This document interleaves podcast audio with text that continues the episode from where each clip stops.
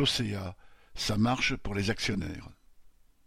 Depuis une dizaine d'années, les disparitions d'enseignes se multiplient, transformant des rues de centre-ville et des galeries marchandes de centres commerciaux en cimetières de magasins. Mais surtout, elles causent des suppressions massives d'emplois. En revanche, pour les capitalistes, la crise est une aubaine qui permet aux plus puissants de supplanter des concurrents et de se renforcer.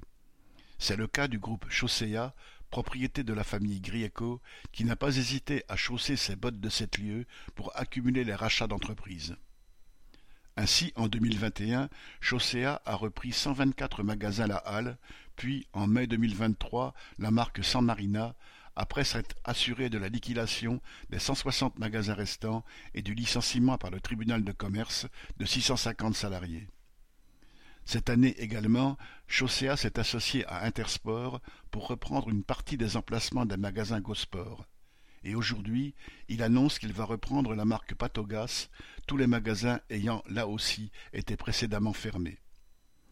Pour information, la famille Grieco est classée au tableau des 500 plus grosses fortunes du pays.